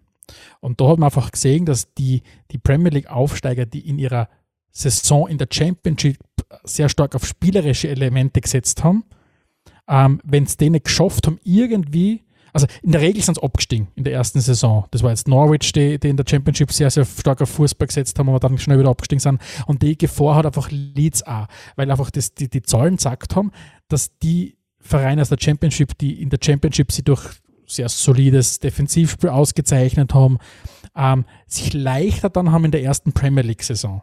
Weil es einfach so wie Sheffield voriges Jahr. Du kommst mhm. mit einem gewissen emotionalen Boost rein, weil du bist in die Premier League aufgestiegen, setzt auf eine sehr, ja. sehr solide Defensive und versuchst da jetzt da deine Punkte zu ermauern. Irgendwann musst du aber dann anfangen, um das Spielerisches reinzubringen, so wie es Burnley gemacht hat. Burnley da ist er damals vor ein paar Jahren aufgestiegen und, und hat auch sie mal versucht, hinten zu verbarrikadieren, das, das rüberzubringen und hat dann aber versucht, ähm, äh, herzugehen und, und, und das Spielidee zu entwickeln, was ihnen gelungen ist. Die haben sie ein bisschen etabliert. Wenn du aber auf der anderen Seite die West Brom jetzt anschaust, die mit einem, es jetzt schon nicht schaffen in der ersten Saison, hinten einigermaßen souverän zu stehen, dann wird die Saison äh, keine gute mehr werden und, und, und spätestens in der zweiten Saison sind die Vereine dann immer weg. Aber ja, es ist, mhm. es ist spannend zu sehen. Leeds hat definitiv das Potenzial, sie wieder zu etablieren, wenn es die diesjährige Saison einigermaßen vielleicht rüberbringen. Wenn es nicht die, diese, mhm. dieses Norwich äh, äh, Schicksal zum Beispiel erleiden. Alles zerschießen in der Championship und, und dann aufsteigen und dann ja ähm, in Schönheit sterben. Mhm. Aber schaut ja zumindest nicht ganz danach aus. Ja. Und mit Sheffield und mit Sheffield und, und West Brom, so wie es du angesprochen hast, hast du wahrscheinlich einmal zwei Absteiger fix. Mhm. Weil Sheffield ich glaub, mit bei, bei Sheffield ein Punkt ja, noch elf Spiele. Glaube, kann man jetzt schon sagen, das ist die, die absolut negative Enttäuschung ja. in, oder negative, negative Überraschung in dieser Saison, dass die eben letztes Jahr eigentlich sehr sauber fahren mitgespielt. Heuer ein Punkt. Ähm, spielen auch dementsprechend natürlich haben sie mit dem, mit dem Henderson einen, einen super, super Goalie verloren, der jetzt da bei United wieder ist. Aber nichtsdestotrotz ist das einfach sehr, sehr wenig, was sie sagen und wird dazu führen, dass sie wieder absteigen. Ja. Mhm. Auf der anderen Seite, vielleicht was positive Überraschung betrifft, oder? Ähm, Gibt es für mich zwei Vereine. Der eine ist ganz klar, weil ein bisschen Österreich-Bezug auch da ist, ist Southampton, mhm. die, die wirklich letztes Jahr sich schon gefangen haben und letztes Jahr schon sauber gespielt haben und heuer nochmal ein bisschen besser unterwegs sind. Nicht nur von der Platzierung her, sondern auch von der Konstanz her, finde ich. Und der zweite Verein von mir ist Aston Villa, mhm. Mhm. wo das, okay, die haben mit dem Jack Grealish einen Spieler, der sensationell ist und viel zu gut für den Verein ist einerseits, aber auf der anderen Seite zum Beispiel auch mit dem, mit dem Ross Buckley jemanden geholt haben, der bei Chelsea echt unterperformt hat und man sich schon gedacht hat, das ist vielleicht doch nicht der große Granat, für den immer gehalten wird. Und jetzt auf einmal läuft es wieder, ja. Mhm. Also sind für mich die großen Highlights. Mhm. Wie schaut es da bei dir aus? Finde ich, finde ich sehr gut und, und uh, Southampton möchte ich auch betonen, weil die sind nicht gut reingestartet, die haben die ersten zwei Partien verloren äh, in, in, der Saison und haben aber seither auch äh, eine Serie mit fünf Siegen, zwei Unentschieden und eine Niederlage. Also das ist schon wirklich beachtlich, was, was Hasenhüttel da mit seinem Team gemacht hat. Die haben unter anderem gegen Everton gewonnen, haben, haben gegen Chelsea und gegen die Wolves ein X gespielt. Also das ist schon wirklich, wirklich sehr, sehr souverän. Aston Villa hast du angesprochen, finde ich auch. Also Jack Grealish ähm, der schon lange Zeit ja gehypt worden ist und immer wieder mit Vereinen in, in Verbindung gebracht worden ist, aber dann auch wieder erst den Vertrag verlängert hat und sie halt sehr, sehr stark als Identifikationsfigur sieht.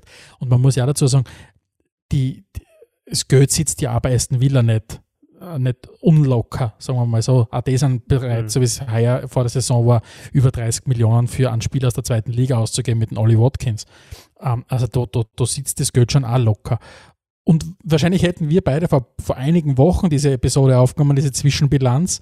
Dann hätten wir wahrscheinlich gesagt, es gibt unbedingt noch einen dritten, auch noch eine positive Überraschung mit Everton. Nicht? Äh, ja. Sind super in die Saison reingestartet, vier Siege zu Saisonbeginn. Äh, wir haben schon intern geredet, boah, ha, Everton, ob die jetzt wieder mal durch angreifen können. Und dem haben wir so wie genau die gegenteilige äh, Serie seither gehabt von Southampton. Die haben einmal gewonnen, zweimal unentschieden, fünf Niederlagen. Und da ja. halt Niederlagen gegen Leeds, gegen Newcastle, gegen Southampton. Also ja, wenn du halt wirklich vorne anschließen willst, was die ja unbedingt wollen, weil die durchlaufen sonst die gleiche Gefahr, die die Spurs und die Arsenal gehabt haben in den letzten Jahren. Ein großes Stadion steht an. Das heißt, in ein paar Jahren wird das Budget ziemlich dafür aufgebraucht werden, das Stadion abzuzahlen. Jetzt hast du halt irgendwie den Anschluss zu schaffen, weil sonst musst du aufpassen, dass du nicht in ein paar Jahren mit deinem schönen Stadion in der Championship unten spielst. Jetzt haben wir eigentlich schon ziemlich viele Vereine durch. Uh, ich glaube, ein Verein, den wir noch ein bisschen ausgelassen haben, weil er ja auf Platz 4, glaube ich, der Tabelle ist, ist noch Leicester. Mhm. Ähm, die haben sie wirklich, wirklich äh, stabilisiert. Die waren letztes Jahr stabil, äh, die sind heuer stabil, die werden auch nächstes Jahr, glaube ich, noch ziemlich weit fahren mitspielen. Ich, ich glaube, dass das wirklich ein Verein ist, der, der oben angekommen ist und äh, als, als Anekdote sozusagen einfach nur geil, weiß nicht, ob du das gesehen hast, ähm, ich sag nicht Leicester, ich sag Jamie Vardy gegen, gegen Sheffield. äh, der Jamie Vardy, der ja dort alles wegschießt, was man so wegschießen kann, aus Leicester Sicht, ist seit seiner Jugend großer Sheffield Wednesday-Fan. Also das ist der große Stadtrivale von Sheffield United. Und jetzt haben sie halt gegen United gespielt am letzten Spieltag, vorletzten Spieltag. In der 94. Minute hat er nicht nur ein Siegtor geschossen, sondern ist dann zur Cornerfahne rausgerannt und hat sich einfach weggekrätscht und so, so dass das Plastik links und rechts davon geflogen ist.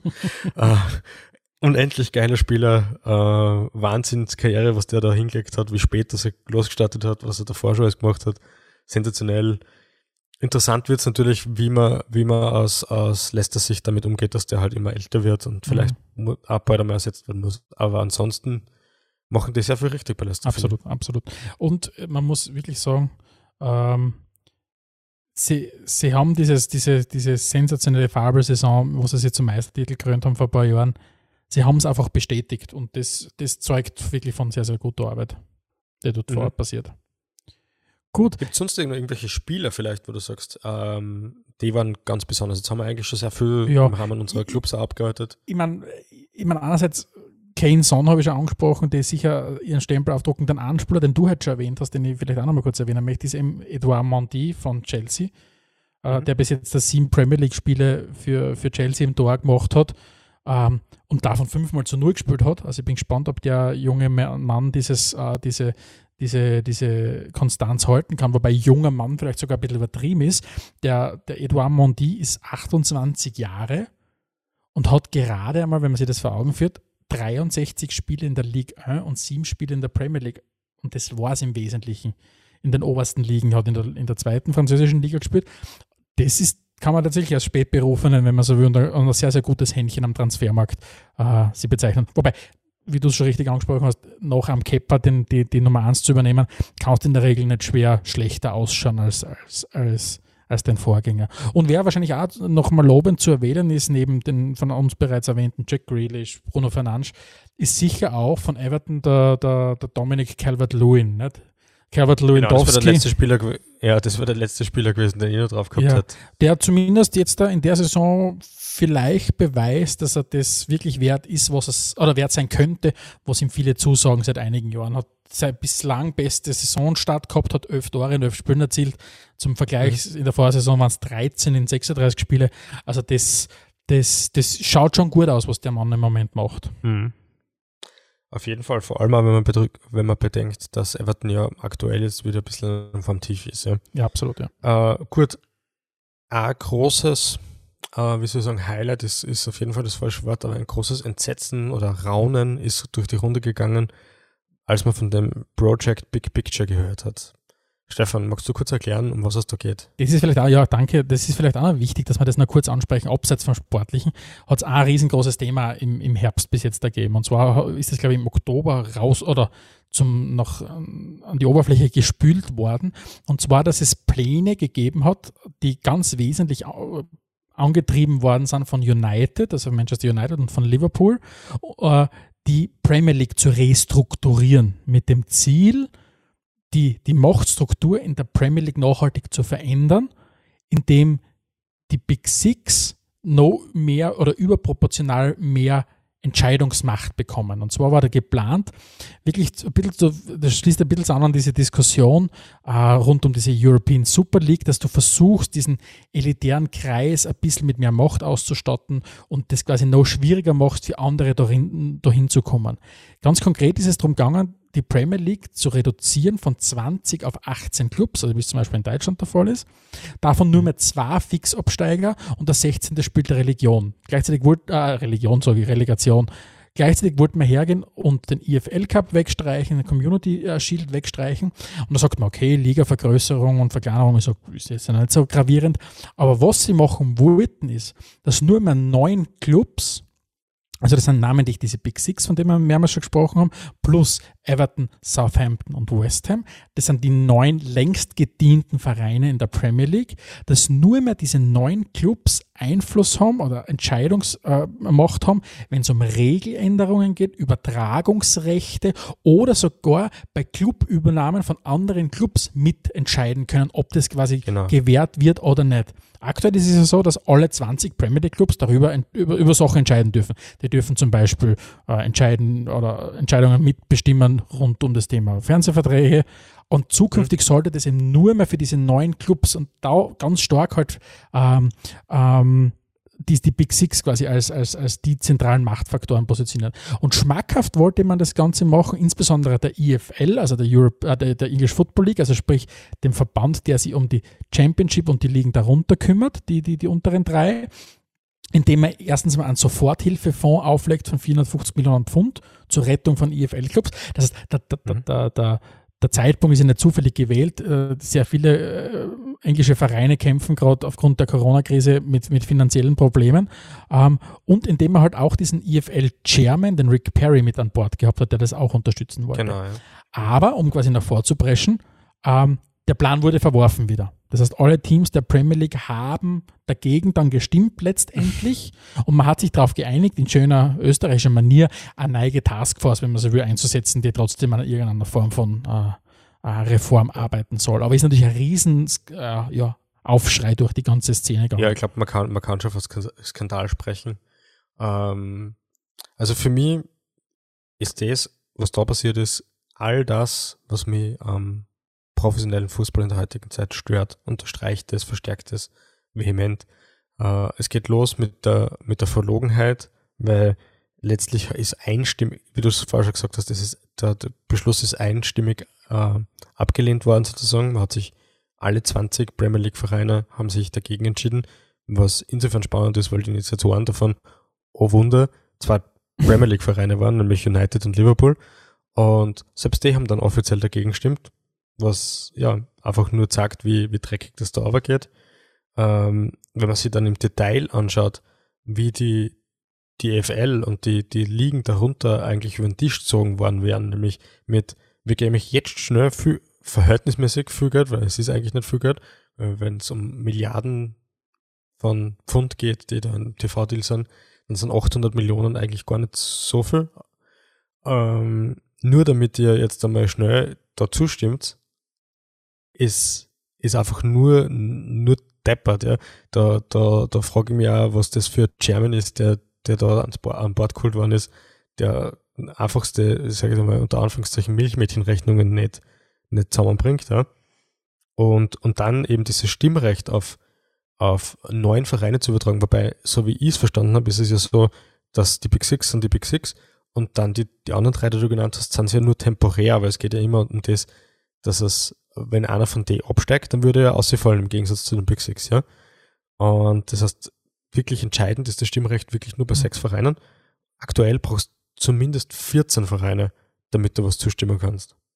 Also du brauchst keine Einstimmigkeit, aber du mhm. brauchst 14 Vereine, 14 mhm. Premier League Vereine, ähm, um zum Beispiel die, die fünf Wechsel durchzubringen, was nicht durchgebracht worden mhm. sind, ja. Ähm, dann das Wesentliche, was sie den, der Championship wegstreichen wollten, waren diese Parachute Payments gewesen. Ähm, weiß nicht, ob das allgemein bekannt ist, aber um äh, zu verhindern, dass wenn der Premier League Verein nach einer Saison vielleicht wieder absteckt in der Championship und dann aufgrund dessen, dass er Verträge mit Spielern hat, die kaum oder gar nicht zum Zahlen sind, vielleicht auch Stadionadaptierungen noch zurückzahlen muss und so weiter, nicht sofort eingeht, kriegt der Absteiger immer einen Bonuszeit für die nächste Saison das wäre komplett gestrichen worden. Das mhm. heißt, es wäre mal wieder etwas Nachhaltigkeit aus dem Fußball ja. gekübelt worden. Und, ich mein, und warum wir das machen, wir sie offensichtlich. Dass es um mehr Kohle geht, ist klar. Aber was versprechen sie sich davon? Die Premier League ist das, die Fußballliga oder allgemein die Sportliga, die am besten vermarktet werden kann. Das ist das wertvollste Sportliga, noch mehr als eine NFL. Ah, das ist die wertvollste Sportliga, das es gibt. Und jetzt erwartet man sich natürlich, wenn man quasi noch mehr Macht, noch mehr Entscheidungsmacht auf die größten Marken innerhalb dieser Sportliga macht, dass du die noch stärker, ähm, zum Beispiel in diesen ganzen Emerging Markets, noch mehr Marktanteil in Asien, noch stärker, indem du quasi den einspannst, den er noch mehr Macht gibst, das alles noch besser vermarkten kannst. Ich sehe halt die Gefahr, beziehungsweise ich weiß nicht, ob es eine Gefahr ist, ob es nicht eher sogar eine Chance ist, dass vielleicht irgendwann mal die Rechnung ohne den Wirt gemacht wird. Dass irgendwann der Punkt kommt, und da haben wir, reden wir ja immer wieder auch drüber, dass irgendwann die Fans da nicht mehr mitspielen. Und dann plötzlich, ja. glaube ich, wird es interessant werden. Oder sind wir da einfach naiv, weil wir sowieso glauben, keine Ahnung, sie haben es jetzt eh bewiesen während der Corona-Phase, dass du Fans super gut einblenden kannst.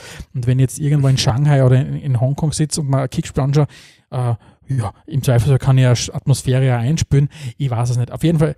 Die Gefahr, die, die ist, glaub, natürlich gibt es noch genug Leute, die für das Produkt noch nicht begeistert worden ja. sind. Es gibt viel, viel also Leute. ich, ich glaube, da, da, muss man ein bisschen differenzieren. Ich glaube äh, ich glaub nicht, dass ihnen, äh, dass ihnen Fans in dem Sinn abhanden kommen, wie du sagst, dass sie dann niemanden mehr finden, den sie einblenden können. Und das ist ja nur symbolisch für das, äh, dass es halt rund um den Globus viele Fans gibt. Sondern ich glaube dass halt die richtigen Fußballfans in den abhanden kommen werden. Und das Produkt wird halt dann vielleicht in einer anderen Form ganz normal weiterlaufen. Und meine, meine Wunschvorstellung ist, dass es sie dann halt vielleicht ein bisschen, oder Wunsch ist es nicht, aber meine sarkastische Wunschvorstellung ist, dass halt dann vielleicht mehr American Gladiators oder Takeshis Castle ist oder sonst irgendwas mhm. in, dem, in, der, in, in, der Liga und mit dem Fußball, so wie wir das interessant finden, halt nichts mehr zu tun hat. Und ähm, passieren wird das meiner Meinung nach ganz sicher, weil es, es hängt uns jetzt ja auch schon beim Haus aus, wenn wir auf der einen Seite mitkriegen, wie sehr die Vereine danach lechzen, immer mehr aus dem Marketing, mit Marketingmitteln an Kohle auszuholen und andererseits aber in dieser, in dieser ja, Heuchlerei unterwegs sind eigentlich und absolut nicht mehr integer sind und sie dann ein Guardiola oder Klopp vor Mikro stellt und Dinge kritisiert, die sein Verein eigentlich entschieden und verbockt hat, ja. Wenn, wenn ich das Gejammer her, dass sie nicht oft genug wechseln dürfen, wenn ich das Gejammer her, dass die Ankickzeiten ihnen nicht recht sind, ja, das kommt halt alles daher, dass sie unbedingt wollen, dass sie so viele Spiele wie möglich haben, dass sie so viel Kohle wie möglich kriegen. Und dann wird dann immer der, das Wohl der Spieler hervorgehoben. Ja? Das wäre total einfach, das Wohl der Spieler in den Vordergrund zu stellen. Lasst einfach einen, einen Spieler im Monat maximal, keine Ahnung, was sind vier Spiele, sind, sind 360 Minuten, lasst einen Spieler im Monat maximal 400 Minuten spielen, um, um seine Gesundheit zu gewährleisten. Werden es auch nicht machen, so ist es. Werden es nicht machen, genau. Aber ja, aber ganz einfach, wenn da die, mhm. das Wohl des Spielers im Vordergrund steht, bringst du so eine Regel aus, dann weißt okay, der kann maximal, maximal einmal in die Woche spüren und das Thema ist erledigt. Aber na, um das geht's ja nicht. Es geht ja darum, dass man überall so viel Kohle wie möglich ausschlagen will, so erfolgreich wie möglich sein will und letztlich ist ihnen jedes Mittel recht. Das ist halt nur einfach gerade blöd, dass dann halt der Spieler ausfällt, den man eigentlich braucht, wenn man ihn nicht eins zu eins ersetzen kann. Genau. Gut, jo. Alexander, wir haben auch bald die 90 Minuten voll gemacht. Äh, wir, wir sind jetzt auch bald in der Nachspielzeit. Äh, vielleicht noch äh, eine letzte Frage von, von mir an dich. Was mhm. können wir uns von der restlichen Saison noch erwarten? Deiner Meinung nach? Ja, auf jeden Fall, auf jeden Fall wird es weiterhin spannend bleiben. Die Mannschaften sind sehr eng beieinander. Ich glaube, das, was ich eigentlich immer sage, dass es 100 Punkte braucht, um Meister zu werden. Ich, ich befürchte, äh, äh, diese Saison werde ich Lügen, Lügen gestraft. Ja. Ich glaube, dass sich das gar nicht ausgeht heuer. Äh, schauen wir mal, ob es so ist. Ich glaube aber trotzdem, ehrlich gesagt, dran, dass die Spurs das heuer schaffen. Das wird die, das wird die Sensation der, der diesjährigen Meisterschaft sein, aus, zumindest aus Sicht von vor der Saison. Ähm, ich glaube, dass Southampton wieder ein bisschen weiter zurückfallen wird und äh, dass Liverpool, City und Chelsea ansonsten noch stark sein werden. Das sind meine Tipps. Hast du noch irgendwas? Mm, na, also ich bin auch realistisch sage, die Spurs schaffen es in in, in die ersten drei. Insgeheim natürlich. Hast du nicht nein, nein, ich sage insgeheim natürlich ganz klar ist, äh, man träumt ganz klar davon, dass die Spurs heuer sich den Titel holen. Ich glaube, dass es auf ein, auf Titelrennen Sag's Spurs, einmal laut, die Spurs werden Meister. Die Spurs werden Meister. Uh, nein, ich glaube, dass es auf ein. Fühlt sich das gut an? ich mag den Mentalcoaching. Nein, ich glaube, dass es auf ein Titelrennen Spurs gegen Liverpool hinauslaufen wird. Um, City wird Dritter werden, Chelsea und United, glaube ich, kämpfen um Platz 4. Ähm, United wird es, glaube ich, irgendwie trotzdem schaffen, dass die Fünfter, Sechste werden. Keine Ahnung wie. Alle am Schluss werden uns wundern. Ich glaube, das ist der zweite Verein, der wegbricht. Glaubst du wirklich? Bin ich gespannt. Ich, ich ja. würde mich nicht wundern, also mir würde es nicht überraschen, wenn du recht behalten solltest. Gut. Ich glaube, das war für das, dass wir das erst elf Spieltage waren, eine sehr ausführliche Zwischenbilanz, wenn man ein paar Themen eine braucht, die vielleicht in Österreich gar nicht den medialen den medialen Hype gekriegt haben, den sie kriegen sollten. Äh, ansonsten bleibt mir wie immer zu sagen, äh, wenn es Kritik gibt, vorwiegend im positiven Sinne, bitte an redaktion.spielfrei.at. Für negative fällt uns, fällt uns aktuell die Motivation. um, no reply at spielfrei.at. no, no reply at spielfrei.at richten wir dann extra nicht ein. Ähm, dieses Mal halt wieder Audio-Podcast. Wir werden in absehbarer Zeit hoffentlich wieder zum Videoformat zurückkehren können. Jetzt haben wir ein wunderbares Studio, das uns optisch wirklich, wirklich Führer hat, auch, auch uns zwar. Ähm, audiotechnisch haben tut uns wie immer unser Kollege Robert Schwarz, der das nach wie vor sensationell macht. Ich bin auch sehr gespannt und in freudiger Erwartung, was diese Remote Session heute betrifft. Und ansonsten bleibt mir eigentlich nur zu sagen, danke fürs Zuhören und schaltet das nächste Mal wieder ein, wenn es heißt Spielfrei, der Fußballpodcast direkt aus Graz.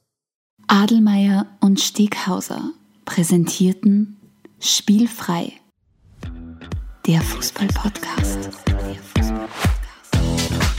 Thank you.